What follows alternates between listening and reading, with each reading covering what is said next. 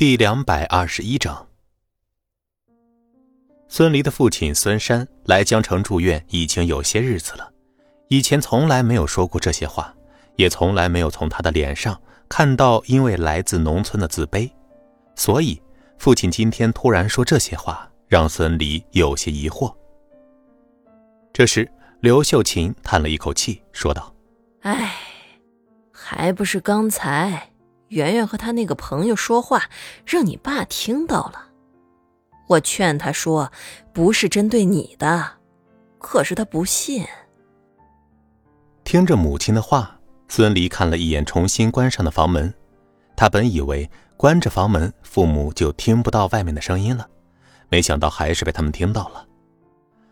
孙离冲着孙山露出一个自信的笑容，说：“爹，你不用担心，我有的是力气。”又会功夫，身体又好，在江城肯定可以出头的。啊，是啊。孙山情绪不高的淡淡应了声，而后翻身朝里躺着，不再说话了。看着父亲侧身的背影，孙俪知道，一向坚强，即使身体暗疾爆发时候也没有感到自卑失落的父亲，真的被婷婷的那一席话给刺激到了。虽然家里贫困，可是啊，孙离一家习武在村里那是备受尊敬的。即使是后来到了江城来治病，孙山也一直很乐观。看着父亲失落的背影，孙离看向母亲，见母亲也在一旁偷着抹眼泪。孙离叹息一声，紧握着拳头说：“娘，等爹的病好了，就别回去了。我在江城买套房，给你们养老。”买房啊，孙离呀，好好努力吧，爹娘不给你添负担，你自己一个人在外顾住自己就好了啊。刘秀琴叹息道：“她不认为自己的儿子真的有能力在城里买房。”孙俪也不多说什么，默默的剥着橘子。随着夜深，母亲也在父亲旁边的陪护病房睡着了。孙离看着熟睡的父母，叹了口气。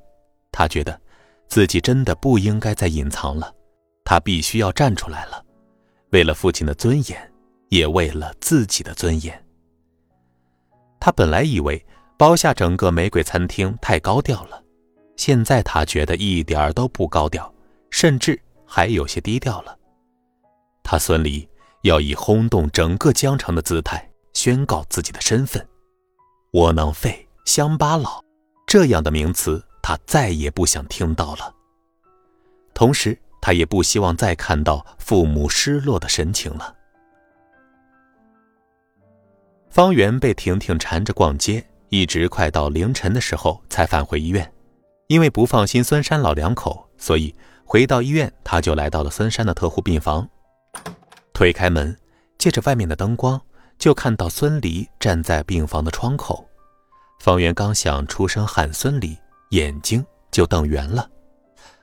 这个背影，像，太像了，除了衣服不一样，和婷婷手中的那张神秘人的照片太像了。哎，圆圆姐，你回来了。他正在发呆的时候，孙离扭过头笑道：“啊，是回来了。”方圆呆呆的回应：“这两个背影实在是太像了，尤其是此时，孙离蓦然回头，昏黄的灯光打在他的脸上，竟然多了平时看不到的成熟和冷漠。或许是因为今天婷婷说的那些话，孙离觉得单独和方圆待在一起的时候，不免有些尴尬了。”孙离淡然笑道：“圆圆姐，今晚我守着就行了，你回去休息吧。”啊，好，那我就回值班室休息了。刚好今天逛街也累了。方圆退出病房，重新带上房门，可是他心中的感觉却越发强烈。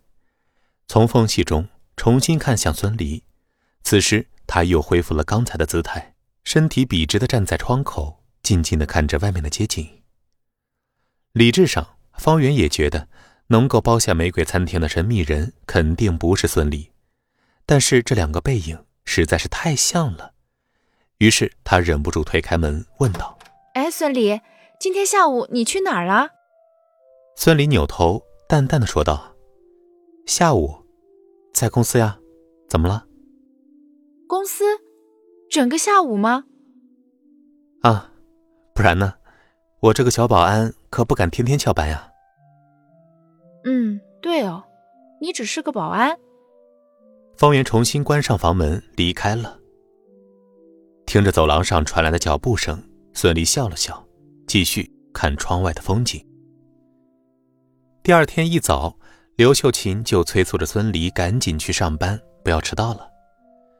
孙俪心里苦笑，自己接二连三的闯祸，还不知道秦可兰要怎么处置自己呢。孙俪无奈的走在街上，看着疾驰而过的车辆，她觉得。自己也应该买辆车子了。正犹豫着要不要回秦氏集团上班的时候，名字的电话来了。李哥，那个你来上班了吗？